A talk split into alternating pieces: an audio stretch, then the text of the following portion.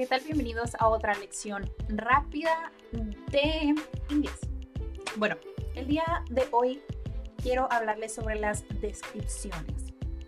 En inglés, pues existen para describir de personalidad, de tamaño, de opinión, de I'm Sandra, and I'm just the professional your small business was looking for. But you didn't hire me because you didn't use LinkedIn jobs. LinkedIn has professionals you can't find anywhere else, including those who aren't actively looking for a new job but might be open to the perfect role, like me. In a given month, over 70% of LinkedIn users don't visit other leading job sites. So if you're not looking on LinkedIn, you'll miss out on great candidates like Sandra. Start hiring professionals like a professional. Post your free job on linkedin.com/people today. Muchas categorías que ya se los he mencionado antes. Entonces, hoy nada más me quiero enfocar en las características para describir a una persona físicamente. Entonces, primero quiero repasar el verbo to be, que este se utiliza, acuérdate, como ser y estar, obviamente. En esta lección lo vamos a utilizar como ser porque es algo que no vas a cambiar, es un poquito complicado que cambie porque estás hablando de las características de una persona. Entonces, vamos a ver el verbo to be. ¿Listo? Entonces es I am, you are, he is, she is, he is, it is, we are, they are. Acuérdate que lo puedes hacer con tracción.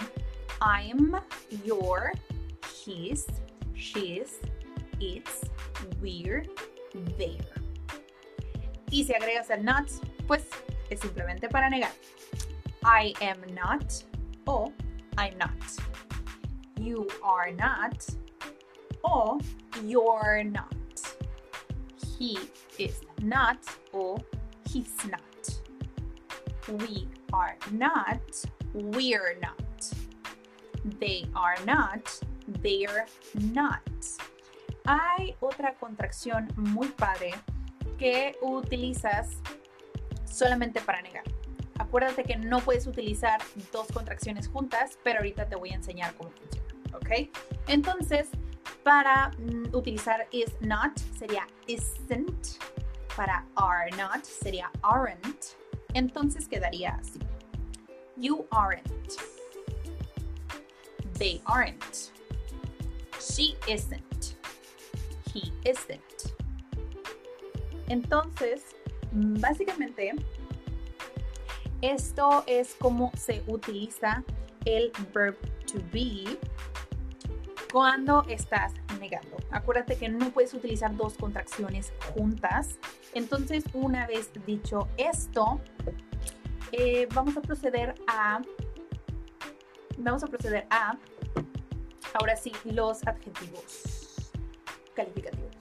Entonces tú puedes decir que alguien es moreno, que es rubio, que es castaño, que, es pelirrojo. Entonces para este tipo de cabello, si hay una palabra en la que puedes describir el cabello, como ella es castaña, ella es pelirroja. Entonces, para el cabello naranja o rojo decimos ginger. She is ginger. He is ginger. Él es pelirrojo, ella es pelirroja. En realidad no existe algo así como decir eh, por lo del género. No existe eso. ¿Ok? Para el cabello como el mío sería castaño, entonces puedo decir I am brunette. I am brunette. Yo soy castaña. Si yo tuviera el cabello rubio, yo diría I am blonde. Blonde. Y para el cabello muy, muy negro, en realidad no existe um, algo, solo dirías dark hair. No existe nada como una sola palabra para el cabello negro. ¿Ok? Pero deteniéndonos ahí, hay otro verbo que se utiliza para describir el color del cabello. Y este es el verbo tener. Entonces yo en lugar de decir soy castaña, puedo decir yo tengo el cabello castaño. ¿De acuerdo? Entonces también lo puedes decir en inglés. Entonces lo que vas a hacer es utilizar el verbo to have, que es tener. Ahorita vamos a repasarlo. Y después vas a agregar lo demás. ¿Va? Entonces empezamos con el verbo tener. To have. Acuérdate que he, she, it son especiales cuando es el tiempo presente. Entonces ellos sí van a tener una conjugación distinta. ¿Cómo? I have, you have, she has, he has, it has, we have, they have. Entonces, si te das cuenta, he, she, it están utilizando has, pero sigue siendo exactamente el mismo verbo, el verbo tener. ¿Ok? Entonces, si hasta aquí vamos bien, yo puedo decir, yo tengo el cabello negro o yo tengo cabello negro. Pero si te das cuenta, en español al final pones el color, o sea, la característica, pero en inglés no funciona así. Tú tienes que decir, I have dark hair. Hair es el cabello, dark es oscuro. Entonces, si te das cuenta, eh, la, Hiring for your small business? If you're not looking for professionals on LinkedIn, you're looking in the wrong place. That's like looking for your car keys in a fish tank. LinkedIn helps you hire professionals you can't find anywhere else, even those who aren't actively searching for a new job but might be open to the perfect role. In a given month, over 70% of LinkedIn users don't even visit other leading job sites. So start looking in the right place. With LinkedIn, you can hire professionals like a professional. Post your free job on linkedin.com slash people today. Many of us have those stubborn pounds that seem impossible to lose, no matter how good we eat or how hard we work out. My solution is PlushCare. PlushCare is a leading telehealth provider with doctors who are there for you day and night to partner with you in your weight loss journey. They can prescribe FDA-approved weight loss medications like Wagovi and Zepbound for those who qualify. Plus, they accept most insurance plans. To get started, visit plushcare.com slash weight loss. That's plushcare.com slash weight loss. La característica va antes de la cosa que vas a describir. You have blonde hair. Tú tienes el cabello rubio. Entonces, si se fijan, el adjetivo siempre, siempre, siempre va a ir antes de la cosa que estás describiendo. ¿De acuerdo? Pero si vas a, quieres cambiar un poquito la estructura y ya, van, ya no vas a utilizar tú como persona o una persona como el sujeto, sino el cabello en sí, si yo quiero decir el cabello es tal, entonces ahí sí aplica la misma estructura. The hair o my hair, mi cabello, my hair is black. My hair is blonde. Entonces ahí sí puedes dejar el color, la característica al final porque estás diciendo esto tal cual es así. ¿Ok? Entonces esas son las maneras de describir esta característica física que es el cabello. Si seguimos con el cabello, puedes decir que es corto, es largo, es lacio, es chino. Entonces, para describir todo esto, acuérdate que la palabra short puedes utilizarlo para dos cosas. Significa corto y significa bajo de estatura. Entonces, cuando tú utilizas short hair, quiere decir que tu cabello es, ¿qué? Corto, claro. Y si utilizas la palabra long, es largo o extenso. Entonces, para tu, cabello, para tu cabello, perdón, obviamente vas a utilizar long. Sí, pues es más o menos así, ¿no? Así que puedes decir que tu cabello es largo y ya tienes el eh, color de cabello. Ok. Si recordemos que la característica va antes, ¿cómo diría yo mi cabello o tengo cabello largo? Piénsalo un poquito. I have, yo diría hair o diría dark o black. Yo diría primeramente la característica y después mi cabello. I have dark hair and I have long hair. Simplemente vas a cambiar la característica, pero vas a dejar la misma cosa que estás describiendo al final, que es tu cabello. ¿Ok?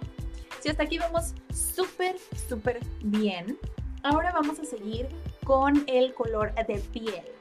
Piel se dice skin. skin. S-K-I-N. Skin. Entonces, eh, skin no vas a decir un color en específico porque puede sonar un poco, un poco racista. Entonces, las palabras que vas a utilizar simplemente es claro o es oscuro. Entonces, en este caso, para la piel, tú dirías light skin o dark skin. Realmente no hay algo como, puede ser brown skin, sí, pero es menos común. Entonces, simplemente es claro o es oscuro. No, no hay nada más. ¿Ok? Y si ya vas a describir la estatura, ya te lo mencioné un poco, que short es bajo de estatura. Y viene otro, no puedes utilizar long como alto. Entonces tendrías que utilizar la palabra tall. Tall que es alto. Tall and short. ¿Ok?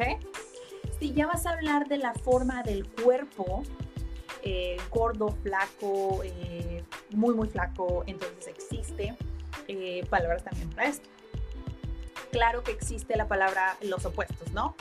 Fat, thin. Thin, muy delgado.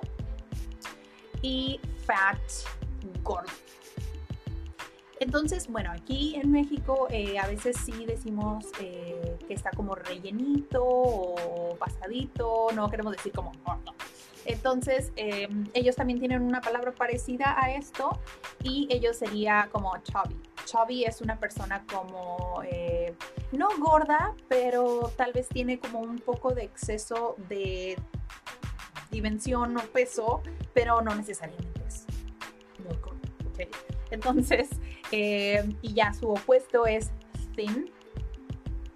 Y hay otra palabra que ellos utilizan eh, para decir que alguien es muy, muy, muy delgado y que puede ser como casi esquelético o simplemente que es muy, muy delgado. No necesariamente puede ser algo tan eh, negativo como esquelético, pero también es utilizado, que es skinny. Skinny. Tal vez lo has visto como en, en jeans o algo que dice skinny. ¿Por qué? Porque están entubados, están ajustados al cuerpo, entonces haces que te veas tal cual, así, ¿no? Entonces, eh, skinny es utilizado, además que lo utilizan en los jeans, es utilizado para decir que alguien es muy, muy delgado. Skinny. ¿Ok? Entonces creo que hasta aquí ya cubrimos gran parte de las características generales físicas, por supuesto que puedes aplicarlo a las partes del cuerpo como pues no sé, eh, eyebrows, eyes, eh, nose, mouth, ears, neck. Puedes decir que algo es eh, grande, que es pequeño, depende, ¿no? Entonces creo que hasta aquí ya cubrimos las partes y las características físicas. Recuerda que puedes utilizar los dos verbos, que es el verb to be o el verbo tener. Depende de la estructura, como lo quieras decir. Eh, y pues recuerda que aunque sea un tema muy básico y si te encuentras em, como en la interrogativa de no me acuerdo cómo se dice esta palabra, pues intenta describirlo un poco, intenta dar sinónimos, intenta buscar otras formas de expresarlo, no te bloquees si necesariamente no conoces esa palabra. Simplemente encuentra la manera de darte a entender porque eso es lo que cuenta al final para comunicar. Entonces, espero que tengas un excelente día y nos vemos muy, muy pronto. Bye.